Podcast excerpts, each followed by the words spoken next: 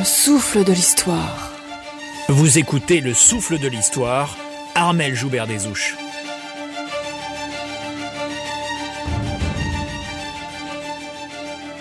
Ce 6 juin 1944, alors que les avions alliés se sont multipliés dans le ciel normand, les pilotes de chasse français intégrés dans la Royal Air Force, dispatchés dans plusieurs groupes, se battent avec rage, avec courage contre l'ennemi. L'ennemi, c'est la Flak, les Messerschmitt et les Focke-Wulf allemands.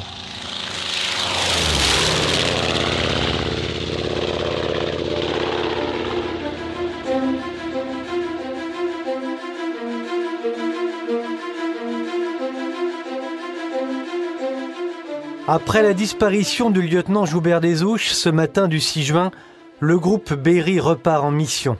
À 13h45, puis à 20h. Les Spitfire repartent de Shoreham by Sea, en Angleterre, après avoir fait le plein de munitions et de carburant. Le commandant Bernard, l'adjudant Porchon, le lieutenant Louis Lemaire font également partie des missions le capitaine Jacques May, les lieutenants Gély, Delongeville, Fléchel et Guérin. Au soir du 6 juin 1944, quatre pilotes de chasse français de la Royal Air Force ont été tués, mais quatre seulement sur les 38 engagés au total dans les forces aériennes ce jour-là. Un miracle quand on sait la violence des combats dans les airs. Un miracle quand on sait que les bombardements alliés, pour tenter de réduire les batteries allemandes, furent un échec. Les jours et semaines qui viennent, il en sera malheureusement tout autrement.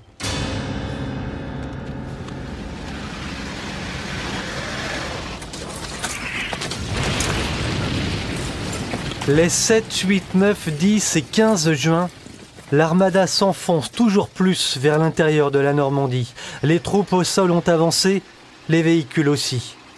Dans le journal de bord du groupe de chasse français Berry, les pilotes racontent. Comme on a reçu l'ordre de survoler les plages du débarquement, on peut voir très nettement les opérations de débarquement. Le 7 juin, elles se déroulent dans le calme. Les bateaux tirent toujours sur les nids de résistance. Dans les terres, on peut voir de nombreux planeurs éparpillés dans les champs et les ronds de couleurs variées qui sont les parachutes. À Saint-Lô, de grands incendies sont allumés. Au fur et à mesure que les heures, que les jours passent, les missions du 345e squadron du groupe de chasse Berry deviennent de plus en plus dures et plus périlleuses. Les pertes chaque jour plus importantes. Les grosses batteries allemandes sont en principe identifiées.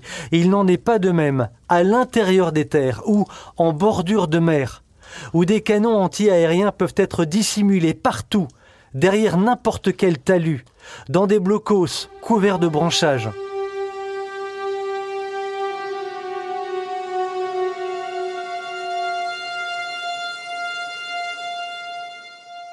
Le 7 juin, le groupe de chasse va perdre deux pilotes. Le sergent Pierre Autray est touché par la flaque. Son avion en flammes s'écrase près de la haie du puits, en pleine terre, dans le département de la Manche. Plus tôt, le matin, c'est au tour du sergent-chef Bonjean. Vers 10 heures, en effet, Bonjean signale des ennuis de moteur. Ce, juste après qu'il ait actionné la manette de carburant de son réservoir principal à sa réserve supplémentaire.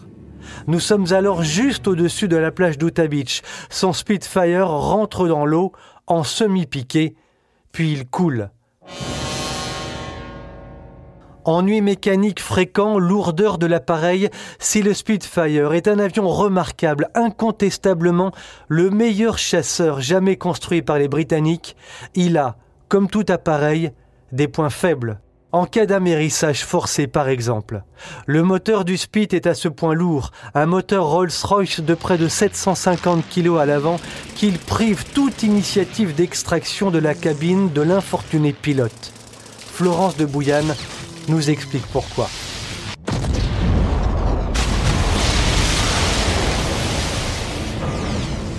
Avions, ils avaient un moteur très lourd à l'avion, ce qui fait qu'ils ne flottaient pas.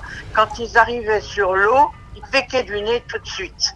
C'était ça le, problème de cet avion, qui euh, euh, quand il, il, était touché et, et, voilà, ils se disaient qu'ils étaient foutus parce que ils piquaient du nez et, et on les retrouvait pas, quoi.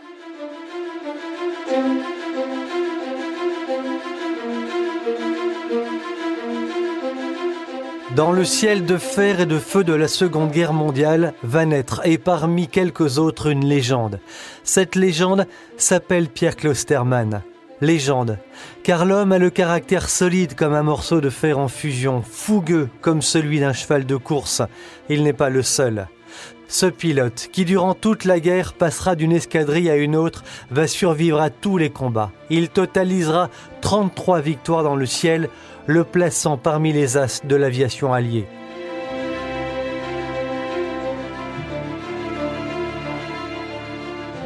Klosterman arrive dans le ciel normand au soir du 6 juin 1944. Il effectue des patrouilles au-dessus de Utah et Omaha. Depuis le début de la guerre, il a déjà été abattu deux fois, mais peu importe, l'as est toujours présent, prêt à en découdre. Manuel Perales est un dessinateur célèbre pour avoir adapté Le Grand Cirque, le livre de Klosterman qui, vendu à plus de 3 millions d'exemplaires à travers le monde, a fait rêver tant de futurs pilotes. Entre Klosterman et Manuel Perales, une solide amitié s'était installée. Voilà ce que racontait un jour lors d'un entretien entre les deux hommes Klosterman à propos de la peur qui l'envahissait lors de certaines missions. Il appartenait alors au 122e squadron de la RAF. Il perdait, ce qui était fantastique, les escadrons perdaient entre 7 et 10% des effectifs tous les jours. Tous les jours. Des effectifs engagés. Alors, comme ils engageaient 12 pilotes sur les 28, grosso modo, vous voyez un petit peu à quelle vitesse ça tournait. C'était dément. Donc celui qui durait un mois et... Ah ben oui, alors il y avait ceux, mais c'est toujours pareil, c'est toujours les mêmes qui tournaient et les mêmes qui s'en sortaient. Alors de temps en temps, il y avait un des vieux qui se faisait descendre quand il finissaient par avoir trop confiance en lui, c'était le cas de Fairbanks ou de gens comme ça. Moi j'étais déjà devenu un vieux renard, ça faisait trois ans hein, que j'étais dans ce jeu de, ce jeu de con. Hein. Euh, je me suis dit, oh là là, oh là là, oh là là, soyons prudents. Et puis alors là, tout de suite, ils nous ont fait faire les trucs que je détestais, les attaques de train, les attaques d'aérodrome. Tout ça, ça, j'avais une frousse maladie. Et la va feu dans tout cela. Elle est présente, certes, mais si la vaillance des pilotes allemands est une certitude, la flotte, en revanche, ne pèse pas bien lourd face à l'écran de fer allié. 2400 chasseurs d'un côté, seulement 600 avions de l'autre. Où est donc le gros de la Luftwaffe? En Russie, où Hitler a concentré le gros de ses forces. 2500 avions sont là-bas dans d'épouvantables combats entre Moscou, Stalingrad et la Crimée.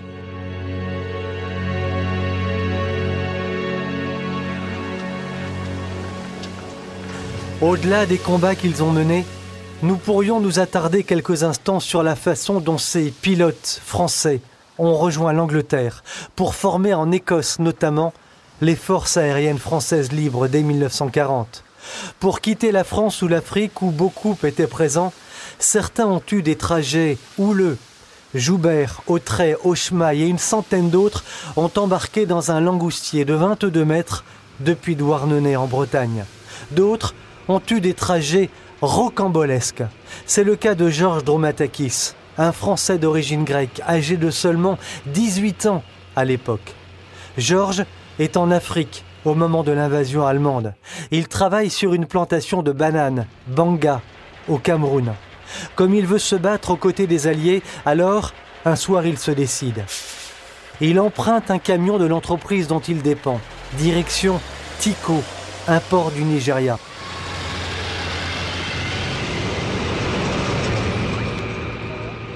plusieurs centaines de kilomètres entre les deux points.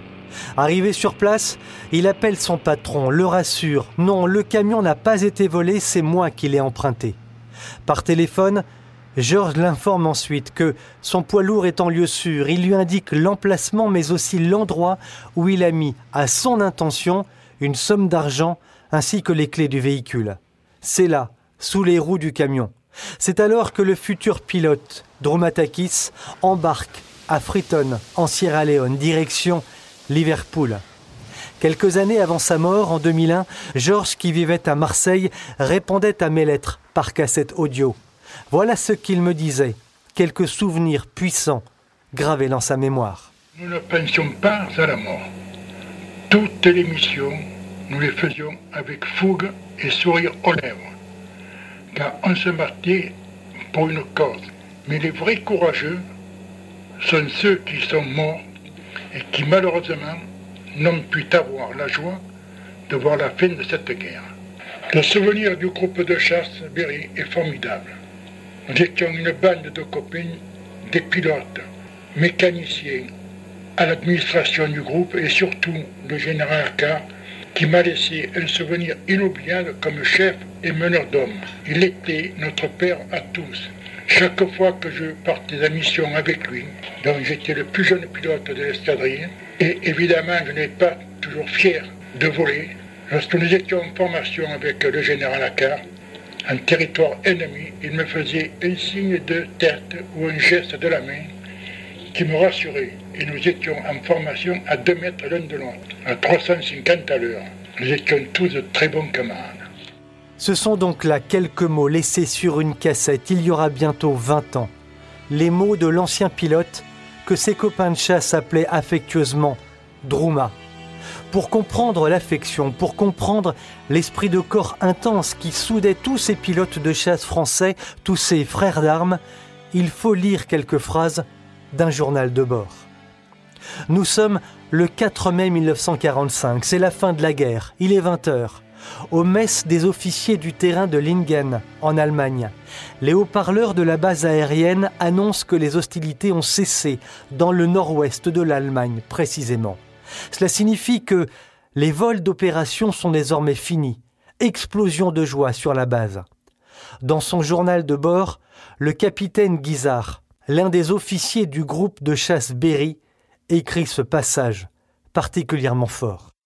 Il y a un an, à 48 heures près, nous commencions les opérations sur le terrain anglais de Shoreham. Tous les souvenirs de cette année sont tellement présents, tellement bien gravés dans ma mémoire qu'il me semble revivre en un instant, avec une intensité accrue, tous les moments de ces douze mois riches en beaux souvenirs. Aujourd'hui, toute cette année est en quelque sorte dans le présent. Demain, elle sera du domaine du passé. Je suis comme l'homme qui, sachant qu'il doit être à tout jamais séparé de la femme aimée, ne peut se résoudre au dernier adieu. J'ai l'impression que, demain, ce passé sera déjà loin. J'ai peur que le temps, qui efface tout, efface même les souvenirs de cette année de guerre. Ainsi c'est fini.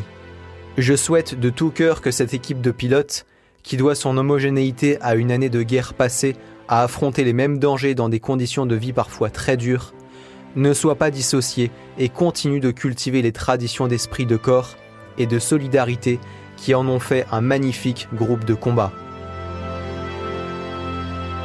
Le capitaine Guizard termine ce journal de bord par ces mots en Allemagne, le 5 mai 1945.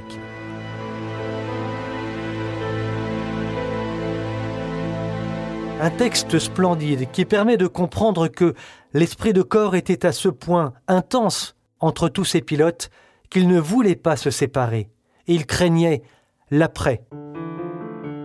Nous ne voulons pas oublier ici Jacques Remlinger, Max Gage, Demosay, Sauvage, Dorance et tous les autres pilotes affectés dans les nombreuses escadrilles que constituait la chasse française. Sur les 227 pilotes de chasse français ayant participé au combat durant toute la guerre, 500 en comptant ceux qui opéraient dans les bombardiers, seuls 69 pilotes sont revenus.